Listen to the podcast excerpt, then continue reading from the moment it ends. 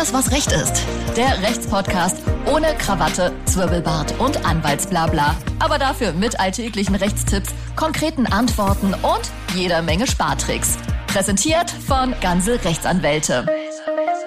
Herzlich willkommen zu Alles, was Recht ist, eurem Lieblingsrechtspodcast. Ich bin Martin Wiesel und bei mir sitzt heute nicht wie immer die abwesende Sina, sondern äh, dafür unser lieber Nico. Hi Nico. Hallo Martin. Und äh, ja, auf unseren heutigen Gast freue ich mich schon ganz besonders. Ähm, viele von euch sicherlich auch. Äh, wem die Titel Die Therapie, das Paket oder Passagier 23 etwas sagen, der weiß sofort, von wem ich rede. Äh, herzlich willkommen, Sebastian Fitzek. Ja, hallo, freut mich sehr. Ja, uns freut's auch. Sebastian, du äh, bist ja mit deinen Thrillern einer der erfolgreichsten Autoren Deutschlands. Ähm, hier im Berliner Kriminaltheater werden deine Werke ja auch sehr gerne gespielt. Da habe ich äh, schon ein paar gesehen. Ich weiß nicht, ob du auch schon mhm. mal da warst. Ähm, ja, ja, ja, Machen sie auf jeden Fall sehr gut. Ähm, wir ja. haben auch etliche deiner Bücher im Schrank, weil meine Frau ein großer Fan ist. Ähm, Tolle Frau. Absolut. Ähm, ja, was aber äh, die wenigsten wahrscheinlich von dir wissen, ist, dass du ähm, nicht nur Sebastian Fitzek der Autor, sondern auch Sebastian Fitzek der Doktor der Rechtswissenschaften bist. Ja. Und ähm, ja, was es damit auf sich hat und äh, welche Rolle äh, dein juristischer Hintergrund bei deinem jetzigen Beruf spielt, äh, darüber wollen wir heute mal ein bisschen sprechen. Sehr gerne. Und äh, dann legen wir auch äh, direkt los. Die erste Frage wäre aber, du wolltest eigentlich Schlagzeuger werden und ist dieses Projekt noch am Laufen oder ist es schon gescheitert? nee, dieses Projekt, ähm, nee, also ich würde es nicht ganz als gescheitert betrachten, aber es ist trotzdem nicht mehr am Laufen.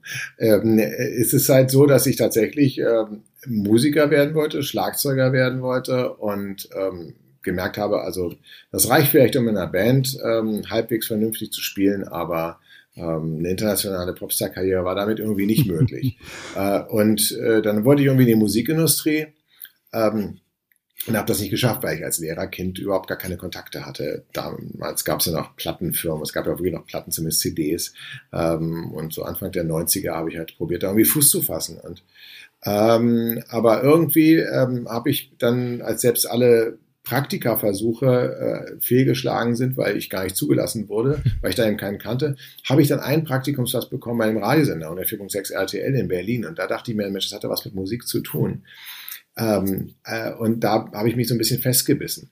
Was ich aber parallel gemacht habe, war, ich habe mir angeguckt, wie kann man denn trotzdem ins Musikbusiness kommen? Da muss doch irgendwie auch einen Lehrberuf geben. Was, was machen denn all, all die Leute? Und da habe ich mir das Handbuch der Musikwirtschaft gegriffen. Da waren alle Berufe von so, vom GEMA-Chef bis Plattenlabel-Chef, Künstleragenturen. Und so 90 Prozent der Leute, die hinten im Inhaltsverzeichnis, deren Lebensläufe skizziert waren, das waren Juristen. Ja. Und das Handbuch der Musikwörter dachte ich mir, ach guck mal, ja klar, logisch, die brauchen ja Verträge und vielleicht, ähm, äh, ich dachte Musikrecht, sowas gibt's vielleicht, ja. Ähm, äh, und dann habe ich halt mich für Jura eingeschrieben, weil ich wirklich dachte, das wäre vielleicht die Möglichkeit, irgendwie das ähm, da irgendwie reinzukommen. Nun habe ich gar nicht nachgedacht, dass damals, zumindest damals, gab es ja wir haben es eigentlich entweder BWL oder Jurastudenten und das war einfach das Gesetz der Masse, dass da so viele Leute auch in der Musikbranche gelandet sind. Ähm, Im Handbuch der Fleischereiwirtschaft hätte wahrscheinlich auch jeder Dritte ein Jurastudium gehabt. Ja, ähm, also so bin ich sozusagen zum Jurastudium gekommen ähm, und habe dann aufgehört, weiter Schlagzeuger werden zu wollen. Ähm, hab, weil ich andere tolle Betätigungsfelder gefunden habe. Das Jurastudium, was ihr jüngst, das wisst ihr ja besser als ich, ähm, in den ersten Semestern überhaupt nichts mit, mit Medien oder mit Urheberrecht oder sonst was zu tun ja. hat. Mhm. Ähm, das hat mich trotzdem fasziniert. Also das fand ich trotzdem total toll. Es war ganz anders, als ich mir vorgestellt habe.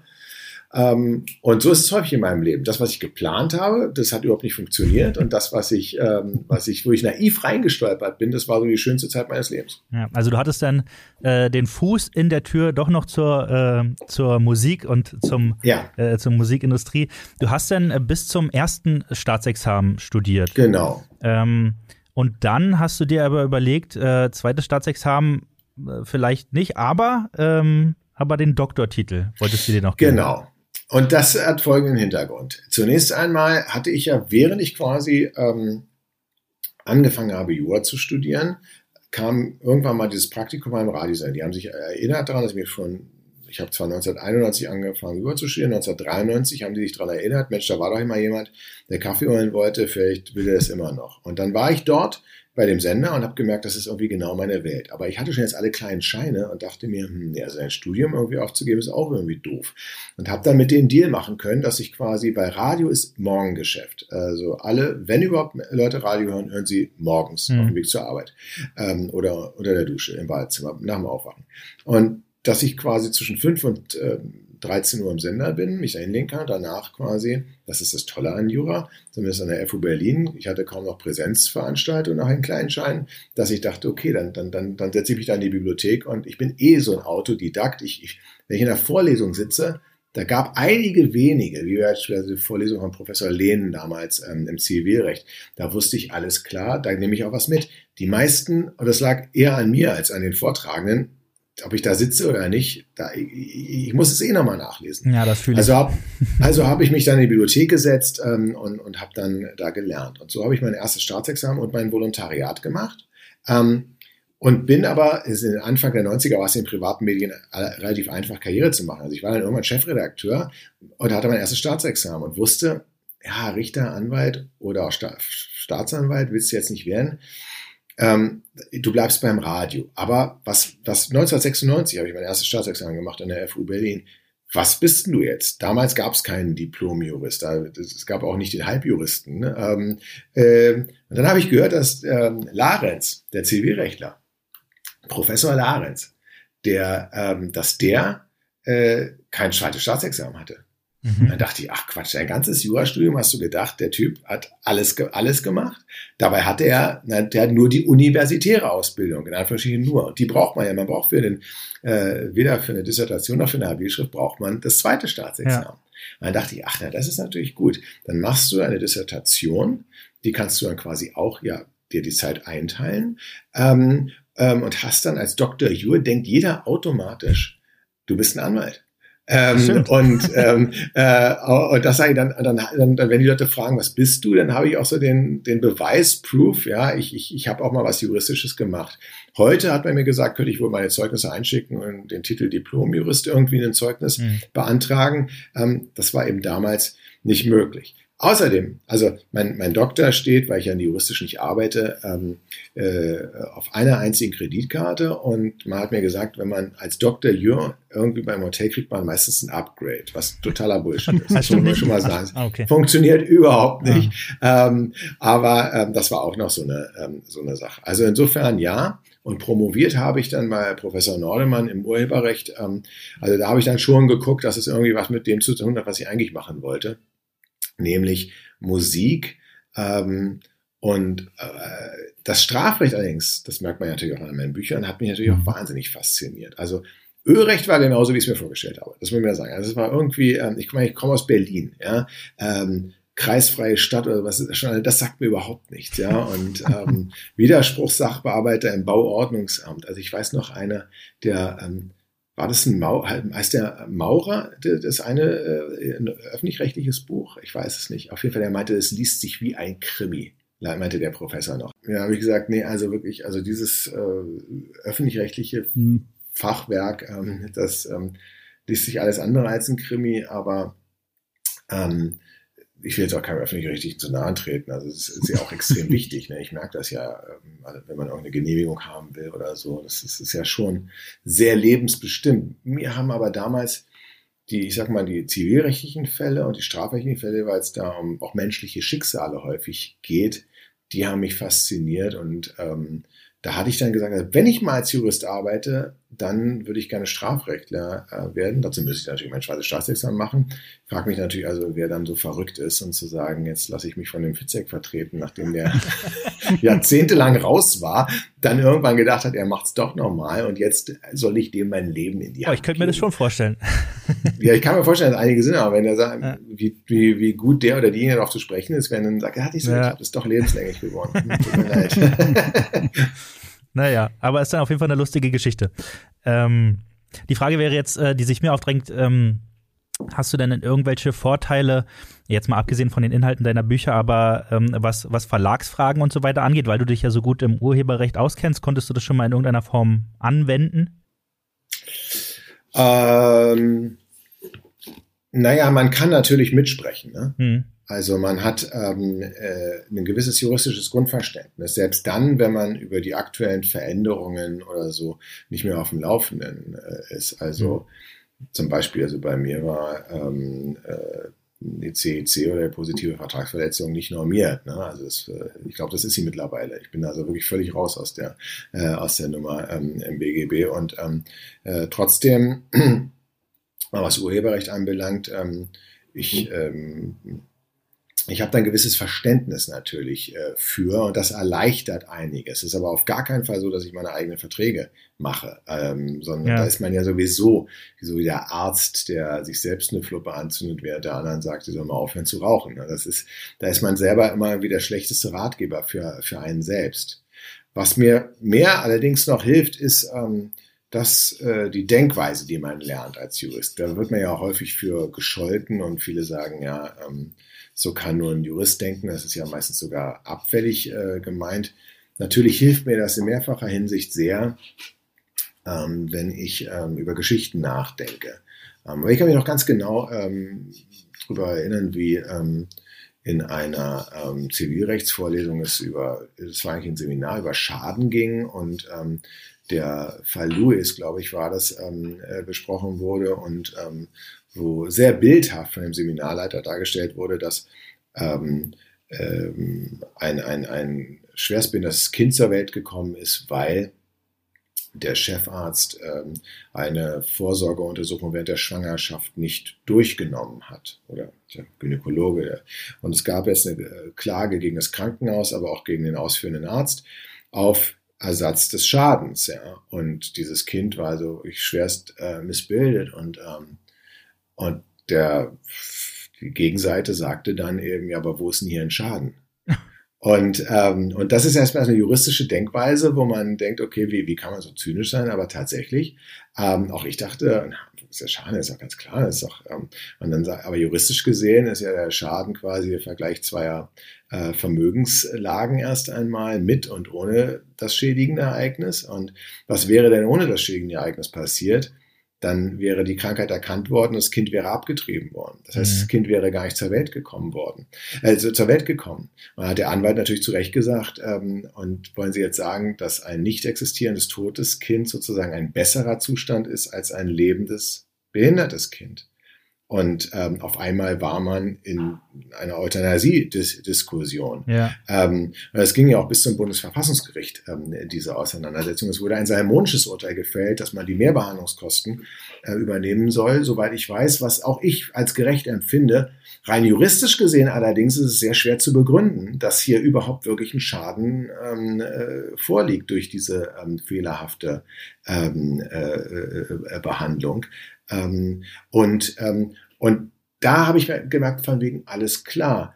Ähm, du musst erst einmal, um zu einem vernünftigen Ergebnis zu kommen, auch die Dinge aus einer völlig anderen Perspektive betrachten.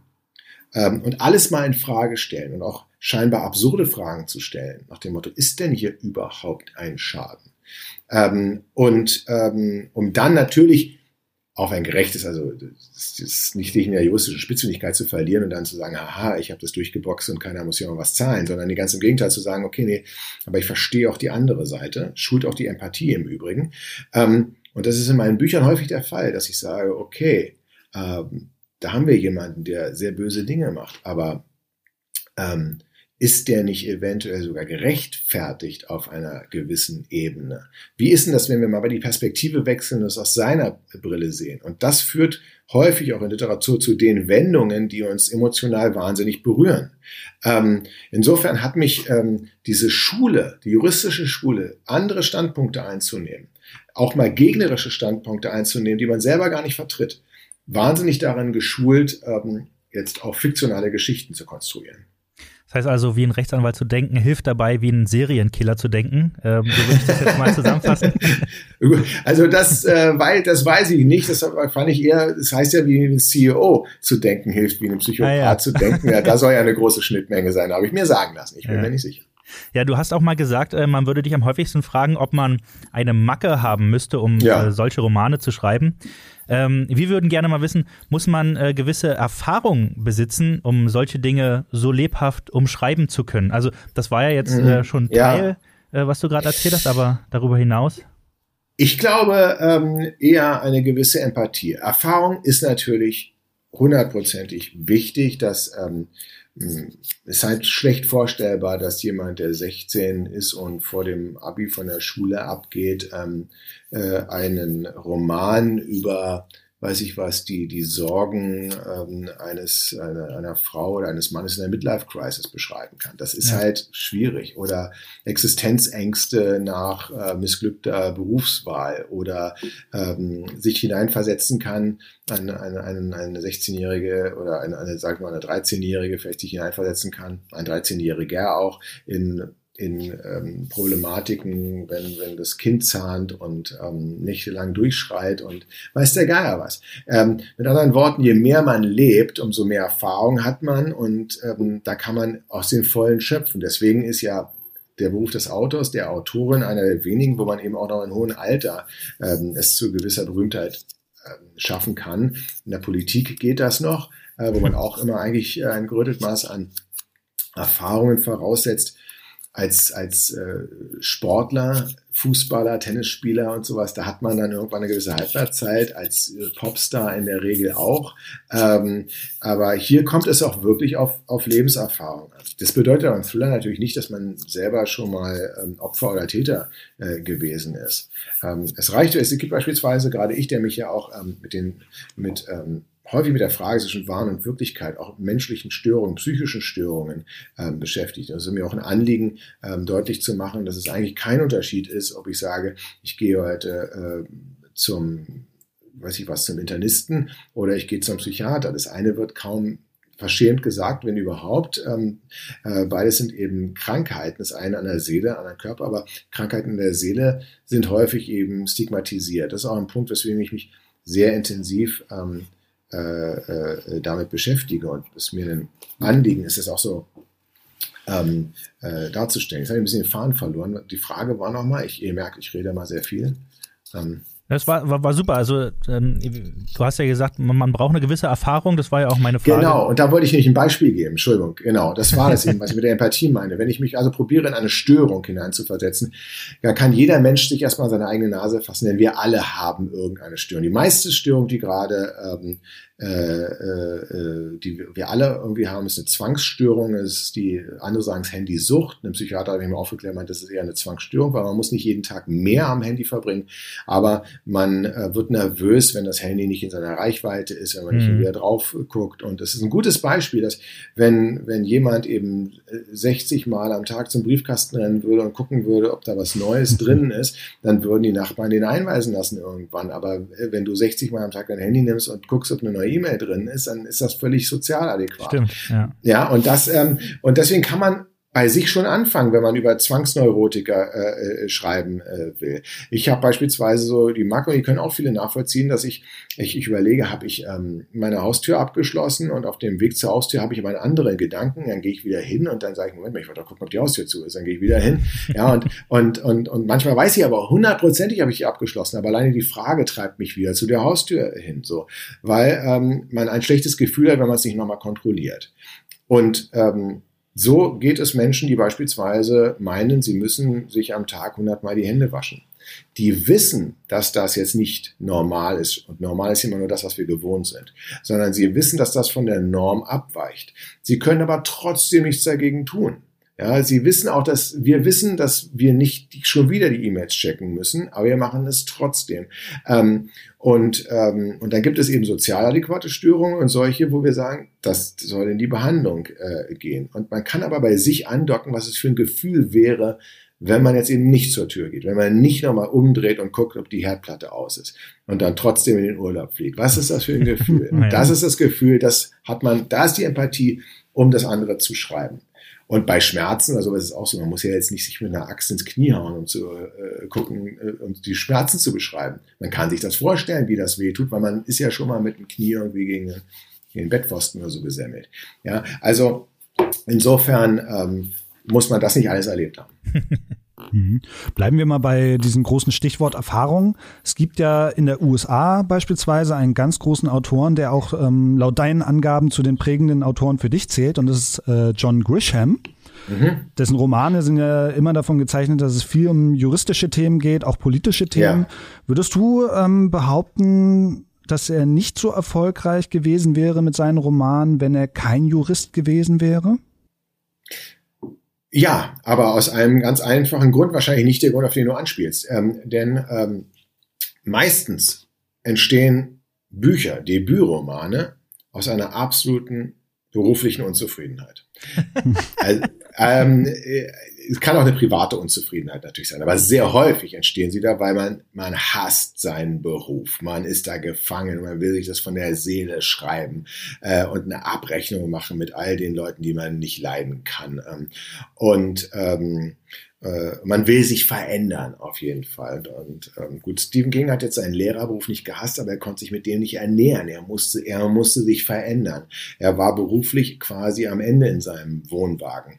Ähm, und John Grisham ähm, hat den Anwaltsberuf, das System gehasst. Den Anwaltsberuf vielleicht nicht, aber das System, wo es nur darum ging, um Stunden zu schieben und, ähm, ähm, und da, da ist aus ihm dieser David gegen Goliath-Wunsch ähm, entstanden. Es, wenn er es schon in der Realität nicht kann, aber das einen kleinen Anwalt zu haben, der gegen das große System ankämpft. Das ist ja sein Motto nach wie vor.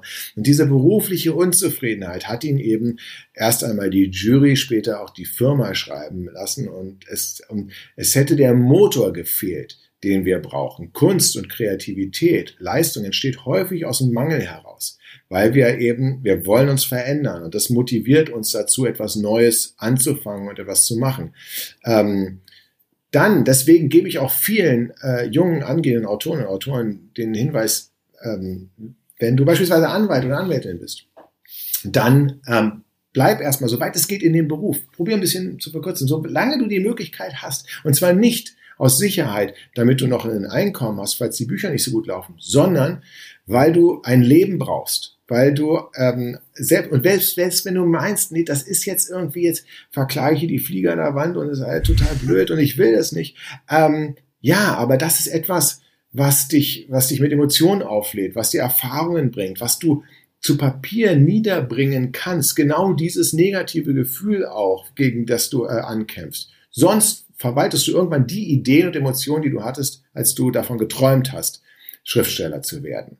Ja, und deswegen sieht man das, glaube ich, auch bei John Grisham hatte dann eine ganze eine Phase, wo er, sage ich mal, alte Ideen verwaltet hat. Ich hatte nicht mehr so einen Zugang. Das ist meine Interpretation, vielleicht habe auch ich mich verändert.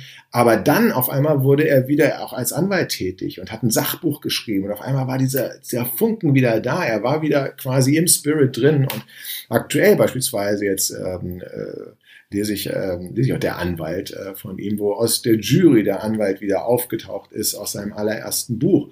Ähm, und deswegen, ähm, ja, er ist jetzt nicht sicherlich nicht der größte Literat äh, äh der Welt, aber er ist, äh, er ist jemand, der, wo man die Leidenschaft einfach dahinter ähm, spürt.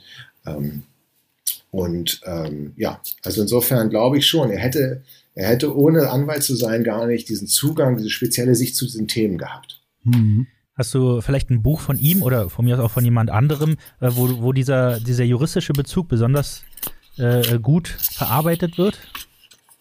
Also, ich sag mal so, in, von, von deutschen Juristen ähm, äh, schätze ich sehr von Schirach, äh, mhm. der einfach ja. ähm, äh, auch für Laien Sachverständnis so, so quasi so, so das juristische Denken näher bringt und es ja. auch emotional ähm, äh, äh, macht und über, über, auch über Schuld und all die Begriffe, die wir meinen zu kennen, die nochmal neu auflädt. Und international hat Grisham, ähm, äh, ist einer meiner Lieblingsbücher, ist der Regenmacher. Äh, ist ja auch mit Matt Damon verfilmt worden. Mhm. Ich glaube, ist sogar, damals war ich der absolute Fan von ach, mein Namengedächtnis äh, von ähm, Mickey Rourke, der ja auch eine, mhm. mit Danny DeVito eine kleine äh, Rolle spielt und ist einfach grandios, diese, ähm, auch diese David gegen Goliath-Geschichte, der kleine Anwalt, der eben probiert, diese große Versicherungsgesellschaft zu Fall zu bringen. Ähm, Und das ist natürlich, gibt einen guten Einblick in das amerikanische Rechtssystem, ähm, was natürlich so ein bisschen glamouröser ist mit, diesem, ja. ähm, äh, mit den Geschworenen und allem drum und dran. Ich muss gestehen, ich habe diese Bücher auch damals natürlich gelesen, weil dieses nicht so ganz glamouröse ähm, deutsche ähm, äh, Rechtssystem, das wurde so ein bisschen aufgeladen und hatte so einen Entertainment-Faktor nochmal zum Studium äh, hinzugefügt dann mache ich mal weiter in der Verfilmung von äh, Abgeschnitten. Hast du ja äh, selbst den Anwalt äh, gespielt äh, ja. vom, vom, lieben Mo Moritz Bleibtreu. Ähm, wie war es denn, ähm, also äh, in die Rolle zurückzukehren, stimmt ja nicht, weil du ja nie als Anwalt gearbeitet hast, aber nee. ähm, war ja. es trotzdem ein komisches Gefühl? Also das war ich, erstmal ein lustiges Gefühl. Ja. Das war ja erstmal nicht meine Idee. Ich, ich sage auch immer Jungs, also ja oder Mädels, je nachdem, wer da die Federführung hat. Ähm, das ist jetzt irgendwie seit Hitchcock jetzt nicht mehr so der Burner, ähm, auch Quentin Tarantino und sowas, dass man dann sagt, ach guck mal, da ist er selbst. Aber ich habe gemerkt, dass ähm, trotzdem das einigen gefällt ähm, und ähm, ich habe dann aber auch beispielsweise bei abgeschnitten darum gebeten, dass ein, dass ein Casting gemacht wird. Wir haben hier einen Kinofilm ne? und ähm, äh, das, das steht und fällt auch mit der Besetzung der kleinsten Rolle. Also spiele ich direkt neben an der Seite von Moritz Bleibtreu, den Anwalt von Moritz Bleibtreu. Und ich habe echt keine Lust, dass das dann aussieht wie, weiß ich was, ähm, ähm, so eine, äh, so eine Reality-Trash-Verfilmung. Auf einmal springt der Typ dann raus. Und ähm, und dann haben wir das gemacht und wir, und wir sollten in unseren Rollen besetzt werden. Nun war ein Schriftsteller überhaupt gar nicht vorgesehen und Michael Zockers mit dem Buch gemeinsam geschrieben, ein Rechtsmediziner, der ist ja als Professor, taucht der quasi unmittelbar ähm, auch danach ähm, auf mit einem Cameo-Auftritt. Und das fand ich eigentlich ähm, ganz lustig, dass ich zumindest im etwas juristischen äh, tätig sein äh, durfte und dann ähm, ähm, eine Szene, die im Buch gar nicht so vorhanden ist, aber die im, im, im Buch Inzident äh, verhandelt wird. Und natürlich gab es eine Verhandlung. Ähm, und ähm, äh, ja, also insofern, ähm, das, es war vor allem eine tolle Erfahrung, ja, ähm, sowas äh, mal machen zu dürfen. Und wie immer, für so eine ganz kleine Szene musst du trotzdem den ganzen Tag irgendwie beschäftigt sein mhm. beim Film. Aber du hast jetzt nicht Blut geleckt und gesagt, oh, jetzt äh, will ich doch wieder, jetzt will ich doch als Anwalt arbeiten. Oder Nein, ich, ehrlich gesagt bin ich wirklich, wenn ich ähm, wenn ich ähm, auch so äh, beispielsweise, weil wir gerade über John Grisham geredet haben, in seinem jüngsten Buch Der Anwalt geht es ja darum, dass ähm, diese Standardfrage gestellt wird, wie, wie kannst du einen Mörder vertreten? Wie kannst du, da geht es halt quasi um einen, von dem nur der Leser, die Leserin weiß, das ist ein äh, ganz übler Polizist, der der häuslicher Gewalt äh, seine Frau hat tot, also seine Freundin hat tot geprügelt hat und der ähm, Sohn ähm, der, ähm, der, der, der, der Frau ähm, erschießt den betrunkenen Vater, während er schläft. In, bei Deutschland wüssten wir, okay, da, da führt eigentlich kein Weg dran vorbei. Das ist, ähm, der Angriff ist nicht mehr gegenwärtig, der schläft. Ähm, das wird also auf jeden Fall ein Totschlag äh, sein, ähm, und zwar vorsätzlich. Da kann man nur noch vielleicht ähm, mit einem psychiatrischen Gutachten gucken, ob wir irgendeine Schuldausschließung haben. Im amerikanischen ähm, ich kenne mich nicht so aus, aber da wird natürlich versucht, eben ähm, die Jury davon zu überzeugen, dass der Angriff doch gegenwärtig war, wenn der wieder aufwacht gewesen wäre, hätte er vielleicht die Frau endgültig umgebracht oder also da wird probiert, eine, so eine Notwehrsituation, eine Nothilfesituation zu konstruieren. Ähm, und ähm, was ich viel interessanter finde, ähm, ist eben nicht der Unterschied zwischen deutschen Rechtssystem, sondern ähm, die, äh, die, die, äh, die Tatsache, dass ähm, John Grisham hier dieses, dieses Anwaltsdilemma aufführt, nach dem Motto, ähm, äh, wie kannst du eigentlich auf der falschen Seite äh, stehen? Ja. Ähm, und, und, ähm, und das ist etwas, wo, wo ich halt natürlich häufig auch ähm, drüber nachdenke und mit Leuten drüber rede und die, das, das ist ja auch in meinem Freundeskreis, ja, wie kann man den Kinderschänder vertreten, wie kann man das machen und ähm, und, und ich, ich eben sage, naja, aber wenn dieses System einfach zusammenbricht, dann bist du auch irgendwann nicht mehr geschützt. Und ähm, du müsstest den Leuten eigentlich danken, dass sie das machen. Ähm, auch wenn sie selber höchstwahrscheinlich gar nicht davon überzeugt sind, dass es jetzt eine gute Tat ist, die sie da ähm, äh, vollbringen. Aber es ist ein Dienst an der Allgemeinheit. Und das ist in einer Zeit, wo ja viel populistisch ähm, auch verbreitet wird, auch beispielsweise eben über soziale Netzwerke, ist das eben schwierig zu vermitteln. Und da finde ich das Buch beispielsweise fast eben noch äh, die bessere Form, als jetzt als Anwalt durch Talkshows zu geistern, sondern das Buch kann eben auch hier beim Leser die Empathie ähm, hervorrufen, indem man der Leser auf einmal merkt, okay, hier ist jemand mit einem völligen Falschvorwurf konfrontiert ähm, und braucht einen Anwalt, aber er wird nicht verteidigt, weil der Anwalt sagt, nee, Kinderschänder verteidige ich nicht. Ne? Also man hat eben auf 300, 400 Seiten eben viel mehr Möglichkeiten, das darzustellen, ähm, warum die Sachen so sind, wie sie ähm, eigentlich sind. Also insofern ähm, ein ganz schwieriges Thema, aber dann reizt es mich dann schon immer von mir, ach, denke, hm, eigentlich wäre auch dann, eigentlich, ja, vielleicht soll ich doch irgendwann mal mein zweites Staatsexamen machen. Oder halt auch mal einen neuen Roman schreiben mit großem juristischen Bezug, weil das der ja. bitte verbessere mich, aber ich glaube, der letzte Roman, wo es auch um einen Strafverteidiger namens Robert Stern ging, war Das Kind beispielsweise. Das stimmt, das stimmt und es war auch gar nicht so ein richtiger juristischer Bezug, es war ja auch ein Psychothriller. Ich bin, ich habe, mhm. ich muss ganz ehrlich gestehen, dass ich schon, ähm, als ich äh, in der Bibliothek immer gesessen habe und ähm, das ist auch wieder eine Parallele zum Schreiben. Ähm, äh, wenn man eine Hausarbeit beispielsweise bearbeitet hat, ähm, da man hatte ja eine gewisse Art und eine Vorstellung, wo die Reise hingehen sollte. Ähm, wie dieser, und hat, hat dann auch nach Urteilen natürlich gesucht, die diese Meinung belegen. Ähm, und, ähm, und genau so ist es. Ich konstruiere einen Fall und für den Fall brauche ich ähm, beispielsweise, ich brauche ein, ein, ein, Gift, was nicht heute, sondern erst in einer Woche wirkt. Um einen völligen, ist fiktives Beispiel zu nehmen. Also begebe ich mich in die Bibliothek, diesmal online wahrscheinlich, und, und suche mir genau dieses Gift heraus, so wie ich nach einem Fall gesucht habe, der genau für diese Frage mir ähm, die Antwort ähm, äh, gibt. Und ich hatte schon früh, so als ich, da war ich noch in meiner Grisham-Lesehochphase, wo ich die Vorstellung hatte, dass so ein kleiner Jurastudent ähm, während einer Hausarbeit in der Bibliothek auf ein Urteil, auf einen Aufsatz äh, stößt, was auf ein Urteil verweist, was noch gar nicht gefällt wurde. Ja. Ähm, was in einer einzelnen NJW mal durchgerutscht ist. Ähm, äh, und äh, ähm, dann auf einer riesigen Verschwörung ähm, äh, auf, der, auf der Spur ist. Ähm, äh, weil eigentlich kann der Journalist, also der, der, der, der konnte dieses Urteil noch gar nicht kennen, dass das ähm, irgendwann mal genauso gefällt wird. Also, aber viel weiter sind meine Gedanken noch nicht gedrungen, aber das wäre so eine Was wäre wenn Situation und ich kann nicht ausschließen, dass ich auch mal ähm, einen juristischen Roman schreibe. Da müsste ich aber wieder mehr in die Materie einarbeiten. Ähm, so diesen großen deutschen Justizthriller, kann ich mich jetzt nicht so erinnern, gibt's bestimmt, aber habe ich jetzt gar nicht so im Kopf, ähm, was so da der was Paradebeispiel für wäre.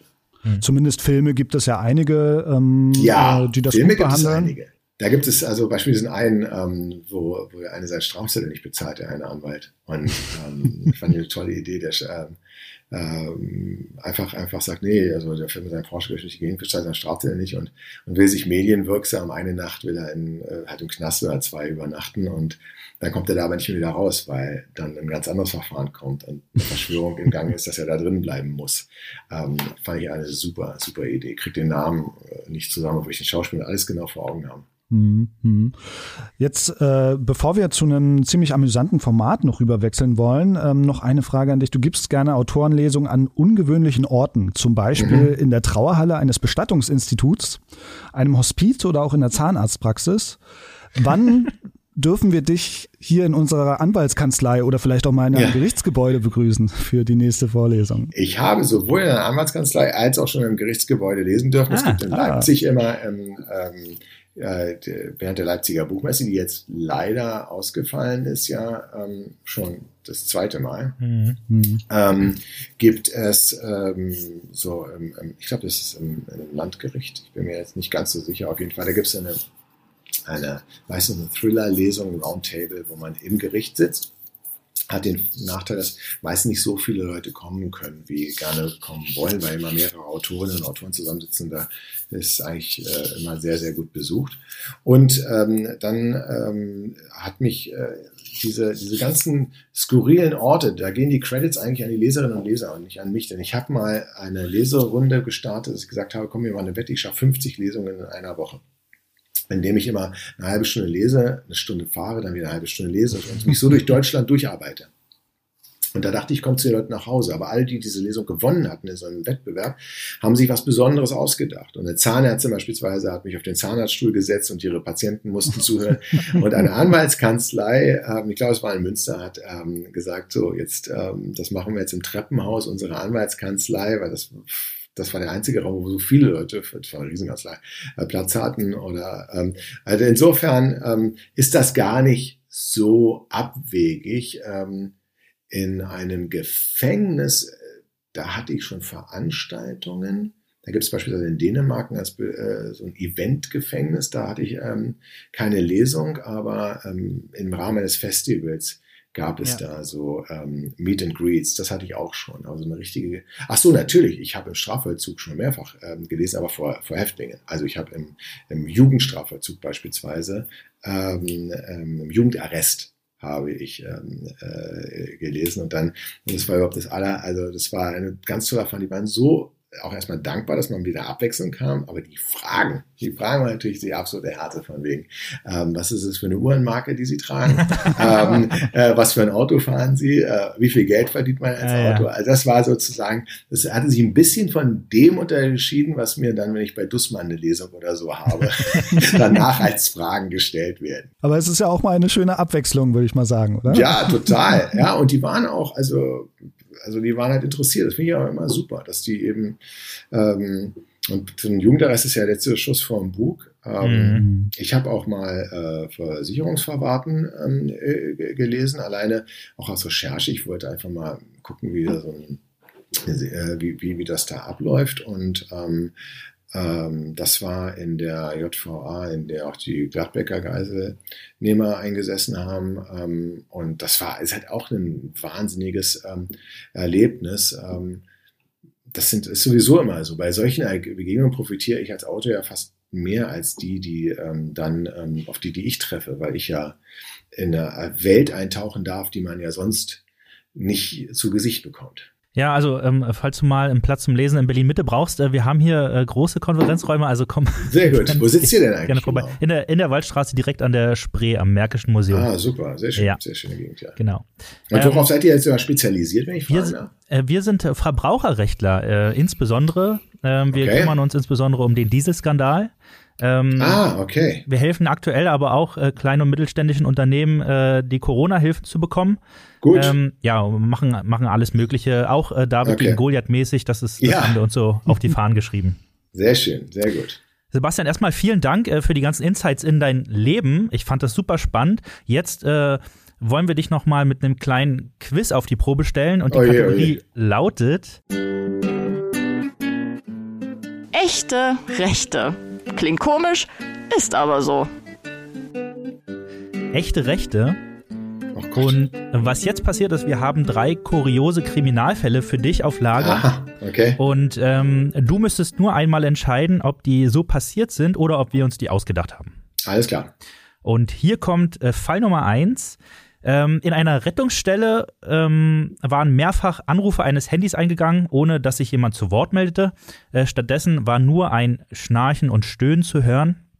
Äh, in Sorge um die Gesundheit des Anrufers äh, suchte die Polizei die Wohnung auf und fand nicht nur zwei sehr überraschte junge Männer, sondern auch eine Drogenhöhle mit Marihuana, Pillen und Bargeld. Ähm, und ja, die vermeintlichen Drogendealer äh, haben sich damit im Schlaf vielleicht unterbewusst äh, bei der Polizei selbst gestellt. Was mhm, meinst du? Okay. Also es klingt skurril, aber nicht so skurril, als dass es nicht wahr sein äh, könnte. Ähm, also es ist fast sogar ein, ein Tick zu unspektakulär. ähm, ja, also, also ich würde sagen, das könnte hundertprozentig wahr sein, aber ich finde es zu unspektakulär und deswegen ist es nicht wahr. Ja, das war genau die Masche, die wir verfolgten, äh, um dich aufs Glatteis zu führen. Es ist tatsächlich passiert, vor kurzem ah, erst. Okay. Äh, vor kurzem erst, am 6.9. Äh, kam die Meldung raus. Ähm, ja, ähm, das war im Kreis, äh, Nico, sag mal. Im Oberbergischen Kreis. Genau, da, äh, da haben okay. die äh, Drogendealer die Polizei selbst im Schlaf gerufen. Super. Äh, Nico, mach mal, Nico, mach mal den zweiten. Ja, gehen wir Ich habe auch noch eine Geschichte für ja, euch danach. Gerne. Der, eine, eine habe ich im Petto. Okay, ja. die, die, die überlassen wir dir dann. Ich gehe erstmal zum zweiten Fall. Erst einmal hinlegen musste sich ein Einbrecher in einer Kita. Ähm, denn während er dort eingebrochen ist und außerdem nach Polizeiangaben etwas Kleingeld, eine Banane und einige Lutscher erbeutet hatte, musste er sich wegen eines Hexenschusses erstmal hinlegen, um sich auszuruhen. Und am nächsten mhm. Morgen machten die Erzieherinnen dort die ungewöhnliche Entdeckung und fanden diesen Einbrecher in einer der Kuscheldecken der Kinder eingemurmelt vor. Was würdest ja. du sagen? Wahr oder falsch? Ich finde das total plausibel. Wahr. du sagst wahr? Ja. Ja, das ist passiert in Kassel. übrigens. Ja, okay. Das, das, also das, das ist sowas von nachvollziehbar. ähm. ja. Äh, Sebastian, dann mach du doch mal die dritte. Einfach. Aber vielleicht ist es ja sogar eure, aber ja, es gibt, ähm, ich, ich kann es kaum glauben. Mir ist eine, mal eine ähnliche Frage gestellt worden, hat mir jemand äh, folgenden Fall ähm, äh, geschildert, den ich sehr skurril fand, ähm, dass äh, ein Briefbombenbauer ähm, eine, eine, eine Briefbombe konstruiert hat und ähm, dann ähm, die losgeschickt hat, aber zu wenig Porto drauf war und die kam zurück an den Absender und der hatte aber vergessen, dass er die Briefbombe gebaut hat, hat es aufgemacht und sie ist ähm, vor seinem Gesicht explodiert. Und das ist echt wahr passiert? oder unwahr? Also das, wenn du es uns schon erzählst, dann muss es wahr sein. Also mir wurde es als wahr verkauft. Ich kann es bis heute nicht glauben, aber es ist tatsächlich etwas, wenn ich das so quasi, wenn ich das konstruieren würde in der Geschichte, würde alle sagen, nee, das ist ja. Quatsch, also so ein Blödsinn. Die Realität, ja, die ist oftmals viel skurriler und verrückter als das, was wir Autoren eben zu Papier bringen. Aber wenn wir die Realität manchmal eins zu eins abbilden, dann ist genau das, wo dann das Leser oder Leserinnenhirn aussteigt und sagt, nee, nee, nee, nee, das glaube ich nicht. Aber also ich selbst, ich glaube es noch nicht. Aber ähm, ich finde die Geschichte auf jeden Fall sehr ähm, skurril. Ja, klingt auf jeden Fall super. Die ist wirklich sehr, sehr gut. Ja gut, dann haben wir das Format auch schon durch und ähm, ja, ziemlich ausgewogen, was jetzt die Ergebnisse angeht. Äh, mhm. Äh, und bevor wir zu unserer Spotify-Playlist All You Need Is Law kommen und dich fragen, welchen mhm. Song du für diese Liste dir ausgesucht hast, äh, gehen wir zu deinem neuesten Roman. Der kommt am 27.10. raus. Äh, ist übrigens der Geburtstag von meinem Vater. Was für ein Zufall. Und ähm, der heißt auch Playlist ist. Und kannst du uns da kurz erzählen, worum es darin geht und was diesen ja. Roman so besonders macht, vor allen Dingen auch im Vergleich zu anderen Romanen? Ähm, also normalerweise, da haben wir darüber schon geredet, ähm, werde ich aus der Realität inspiriert und verwandle sie in Fiktion. Und ich muss die Realität auch abwandeln, damit sie streckenweise geglaubt wird. Hier ist jetzt etwas passiert, dass ich eine fiktionale Geschichte habe, ähm, in der ein 15-jähriges Mädchen verschwindet und offenbar ist es ihr gelungen, während äh, ihrer äh, Gefangenschaft ähm, mit eines, Hilfe eines alten MP3-Players eine Playlist zu verändern, die sie früher immer gehört hat. Und aus 200 wurden 500 Songs in ihren Playlists mit völlig neuen Songs und offenbar scheint sie Hinweise darauf zu geben, wo sie ist, was sie für ein Schicksal hat und vor allem, wie sie gerettet werden kann. Ähm, und das Besondere jetzt ist daran, dass diese Geschichte von dem Mädchen mit der Playlist Fiktion ist, die Songs aber real geworden sind, weil 15 namhafte nationale wie internationale Künstler haben für dieses Buch eben diese 15 Playlist-Hits äh, komponiert und getextet. Ähm, und so gibt es jetzt von Stars wie ähm, Ray Garvey äh, oder wie äh, Silbermond oder Tim Bensko oder wer auch immer ähm, Namika dort mitgemacht hat ähm, gibt es eben ähm, einen realen Song, der Bestandteil des Buches ist. Ach krass, also die haben extra für dieses Buch ja. äh, die Songs und es ist, geht durch die Bank. Wir haben von wegen alle Farben als Danzig, wir haben Savage, ähm, Mayan, wir haben internationale Stars wie äh, Tom Walker, wir haben ähm, Joris, Johannes Oerding beispielsweise ist mit dabei. Und ähm, alle haben aber einen typisch für sich typischen Song, komponiert, der kein Soundtrack ist, sondern der inspiriert von dem Buch ist, der dann aber auch wieder das Buch verändert hat, weil ich dann mit dem Text, den die geschrieben haben, Passagen genommen habe, ah, das passt doch ähm, genau in diese Szene und, und, und so ähm, gibt es zwei völlig selbstständige Originale, das Originalbuch, das Original-Playlist, die man auf Spotify oder auf CD oder im Stream oder auf Musikvideo sich anhören kann. Ab dem 22. Oktober ist die Musik komplett äh, fertig. Und am 27. Oktober kommt dann das Buch was man auch vollkommen ohne die Musik natürlich auch einfach nur lesen kann, wenn man will. Aber beides, glaube ich, verstärkt sich noch so mal ein bisschen in, in dem Entertainment-Erlebnis. Das heißt, während ich das Buch lese und gleichzeitig die äh, Playlist höre, komme ich schon näher und näher und näher an das Ergebnis, ja. an das Ende des Buches oder beziehungsweise dem verschwundenen Mädchen auf die Spur. Genau, also eigentlich kann man theoretisch mit Hilfe nur dieser 15 Songs tatsächlich äh, das Rätsel um das verschwundene Mädchen lösen. Ähm, äh, ist ein kompliziertes Rätsel, aber man, man, man kann es äh, schaffen und ähm, aber wie gesagt, man kann aber auch nur die Musik hören und sagen, ist ja toll und Fitzek lese ich nicht. Oder man liest nur das Buch und, und, und sagt, ja, aber ich habe jetzt keine Lust, die Songs zu hören. Also das ist jedem dann natürlich überlassen. Aber tatsächlich ähm, äh, ist es erstmalig so, dass eben aus der, äh, deswegen nennen wir es ja so Real Fiction Thriller, weil, weil aus der Fiktionalität eine Realität geschaffen wurde. Und normalerweise ist es eben umgekehrt. Ja, mega Idee. Ähm, Absolut. Dann wäre aber trotzdem Danke. noch die Frage, welchen Song könntest du denn oder möchtest du denn auf unsere Playlist äh, All ja. Law raufpacken? Die hat eigentlich gar nichts mit Law oder sowas zu tun, aber ich bin ein Fan von einer Band, heißt Prefab Sprout und ähm, ich habe die hoch und runter gehört in dem Zeitraum, wo ich angefangen habe, Uhr zu stehen, 1991. Da kam dieses Album nämlich von so einem Best-of von denen raus, ähm, britische Band und einer ihrer größten Hits ist äh, Cars and Girls, wenn man es überhaupt äh, kennt. Ich habe den Text bis heute übrigens nicht begriffen, ne? also, ähm, äh, aber, aber, aber ich fand den, ich fand den, die Song nach wie vor für ihn toll. Aber über Umwege ist ja irgendwie ein juristischer Bezug dann doch, ja, drin, wenn es, eben doch, äh, genau. während deiner Studienzeit passiert ist. Ja, ja damit ist der Eröffnungssong quasi meines ersten Semesters. Ja.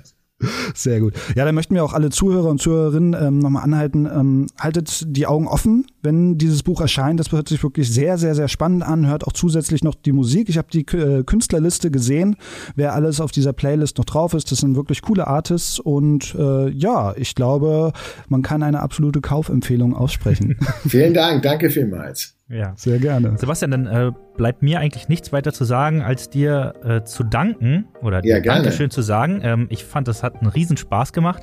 Ja. Ähm, und ähm, jetzt wissen wir alle über dich und deinen juristischen Hintergrund Bescheid. Super, vielen herzlichen Dank. Ja. Danke auch dir, Nico. Und ähm, an alle Hörer äh, würde ich nochmal sagen, abonniert doch gerne unseren Podcast und natürlich äh, lest alles, was äh, der gute Sebastian Fetzer äh, geschrieben hat. Da habt ihr ein bisschen was zu tun. Ähm, ansonsten wünsche ich euch noch einen schönen Tag, Abend oder eine schöne Nacht, je nachdem, wann ihr das hört. Und macht's gut. Tschüss. Tschüss. Alles, was Recht ist. Der Rechtspodcast von ganze Rechtsanwälte.